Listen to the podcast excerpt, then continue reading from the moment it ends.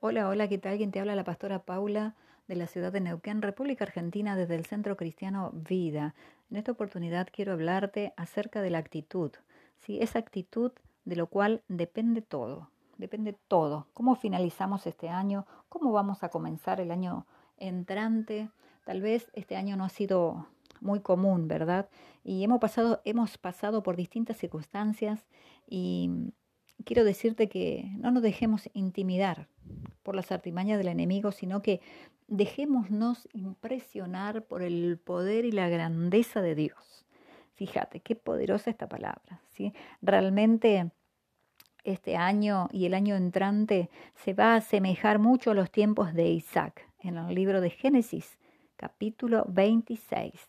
¿sí? Se podrán presentar situaciones muy adversas, pero todo dependerá de nuestra actitud ante esas circunstancias, ante esas situaciones. Si creemos a Dios y a su palabra, seremos prosperados a pesar de todo, a pesar de las circunstancias, a pesar de lo que podamos ver con nuestros ojos naturales. ¿sí? Hay una palabra eh, muy hermosa en el libro de Juan, capítulo 11, versículo 40, que dice, no te he dicho que si crees verás la gloria de Dios. O sea que en este tiempo tenemos que eh, echarle mano a esta palabra más que nunca y comenzar a leerla, volver a leerla y hacerla nuestra cada momento de nuestras vidas, ¿sí? Porque tenemos que ver, ver con nuestros ojos espirituales y creer para poder ver esa gloria de Dios y vivir tiempos sobrenaturales, ¿sí? Entonces la gloria de Dios se va a manifestar en nuestras vidas, ¿sí? Estas palabras las necesitaremos en este año que está terminando y en el año entrante, ¿sí? porque necesitamos ver la sobrenaturalidad de Dios manifestada en nuestras vidas. Dice que cuando Isaac vio la hambruna en esa tierra, porque dice que era una tierra desértica totalmente, él quiso salir corriendo e ir a Egipto, en el versículo 2. Dice, y se le apareció Jehová y le dijo, no desciendas a Egipto, habita en la tierra que yo te diré. Amén. Cuando Dios nos da una orden, cuando Dios nos da una dirección, cuando Dios quiere que nosotros seamos bendecidos, tenemos que prestar oído. Tenemos que prestar oído y hacerla nuestra esa palabra. No preguntarnos por qué, por qué, por qué, sino sí y amén. Voy a ir porque es tu palabra, Señor. Dios le dijo, quédate acá porque yo acá te voy a bendecir. No importa lo que estés viendo con tus ojos naturales. Habita en esta tierra Y yo estaré contigo y te bendeciré, porque a ti y a tu descendencia daré todas estas tierras y confirmaré el juramento que hice a Abraham, tu padre. Amén. Cuando Dios nos promete algo, no importa eh, lo que estemos viendo, no importa la situación que estemos viviendo, ¿sí? Porque quiso salir corriendo. Dijo, yo de acá me voy, esto no da para más, no puedo con esto. Pero sin embargo, Dios intervino, intervino en ese lugar y le aseguró que esa bendición ya estaba dada. ¿sí? Eh, Dios le aseguró que si se quedaba, lo bendeciría, no solamente a él, sino a toda su descendencia. Así que de tu actitud dependerá la bendición de tu descendencia. De tu actitud dependerá la herencia que vas a dejar a tus generaciones.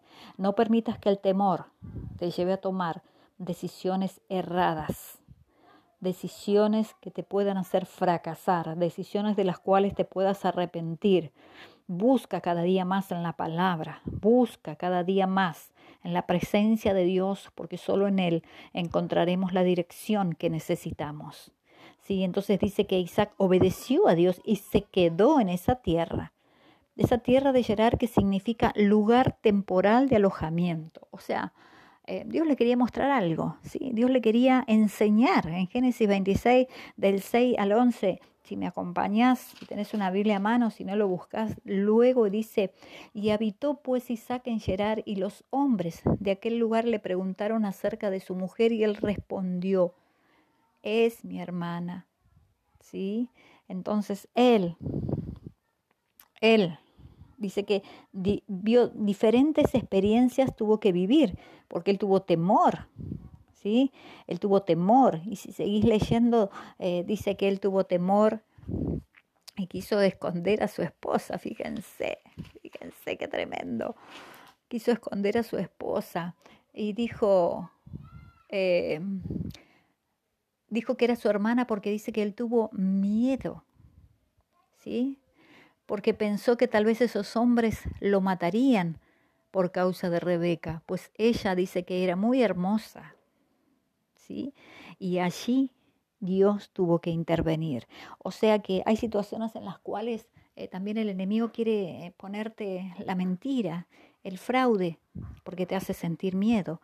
Y en este tiempo estamos muy propensos a eso, ¿sí? A, a desviarnos un poco de lo que Dios quiere que nosotros estemos haciendo. Dios quiere que nosotros en nuestra boca haya verdad, haya palabra, porque Él está con nosotros. Y si Él nos envía, si estamos aquí, es porque hay un propósito que nadie puede truncar. ¿sí? Él le ayudó en esta situación donde eh, dice que tuvo mucho temor, ¿sí? por miedo al enemigo. Él escondió y dijo una mentira. Entonces, ¿cuál es la reflexión? No comprometas la verdad por la presión que puedas estar viviendo. La presión que puedes estar viviendo ahora. Sí, Dios también puede estar probando tu fidelidad. No comprometas esa verdad, que de tu boca no salga mentira para quedar bien con los hombres y no con Dios. Así que te insto para que puedas obedecer, ser claro, ser verdadero, ¿sí? Y tomar actitudes que, que, puedan darte el favor y la gracia de Dios en este tiempo, porque si Dios te dijo que te va a bendecir, te va a bendecir, no importa las circunstancias, no importa el lugar donde esté. Era una tierra desértica donde nada ni nadie quería ir ni a habitar, ni a sembrar, ni a hacer nada. Sin embargo, Dios se la entregó a Isaac. No te dejes intimidar por lo que puedas ver, no te dejes intimidar por la gente, porque él después dice que empezó a prosperar, él empezó a ser un hombre rico y la gente comenzó a levantarse en su contra con envidias, con celos, con contiendas, querían echarlo de ese lugar, por tanto que había prosperado, por tanto favor y gracia que había recibido de parte de Dios. Entonces quiero decirte que no te asustes porque la bendición es grande, pero tampoco te dejes intimidar cuando la gente comience a perseguirte, cuando la gente comience a decirte de dónde lo sacaste, cómo fuiste bendecido. Sí, porque somos hombres y mujeres benditos en el nombre del Señor. Seamos conscientes de lo que Dios nos ha dado como herencia seamos conscientes de que Dios está con nosotros y que nadie puede arrebatarnos esa herencia. Por lo tanto, no importa lo que la gente diga, no importa la envidia y los celos que podamos provocar, porque es Dios mismo defendiéndonos a nosotros. Así es que dice que Él siguió siendo prosperado. ¿sí? Entonces en esta tarde quiero decirte que puedes estar seguro que si Dios te manda a un lugar inhóspito, a un lugar donde tal vez tus ojos están diciendo, no, pero esto no puede ser. Dios va a obrar a tu favor. Así que destapa esos pozos como hizo Isaac. Destapa esos pozos, aunque el enemigo venga y quiera tapártelo. Sigue abriendo pozos, sigue dando vida, sigue restaurando, sigue levantando los brazos, ¿sí? Porque no has perdido lo que Dios te ha dado eso está ahí. Mientras más destape los pozos, volverás a fluir, volverás a rebosar. Si Dios te dijo, hay muchas personas, hijos, que han recibido la unción e impartición que Él les ha dado, ¿sí?